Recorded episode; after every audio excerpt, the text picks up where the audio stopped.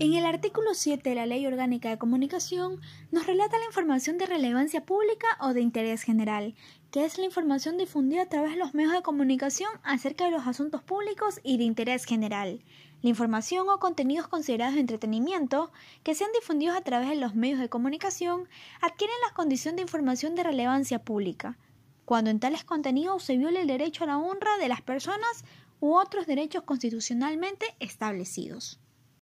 mientras que en el artículo 41, donde relata el derecho a mantener el secreto profesional, dice que ninguna persona que realiza actividades de comunicación social podrá ser obligada a revelar los secretos confiados a ella en el marco del ejercicio de estas actividades.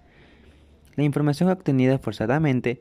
carecerá de todo valor jurídico y los riesgos, daños y perjuicios que generan las personas involucradas serán imputables a quien forzó la revelación de los secretos profesionales, quedando obligada a efectuar la reparación integral de los daños.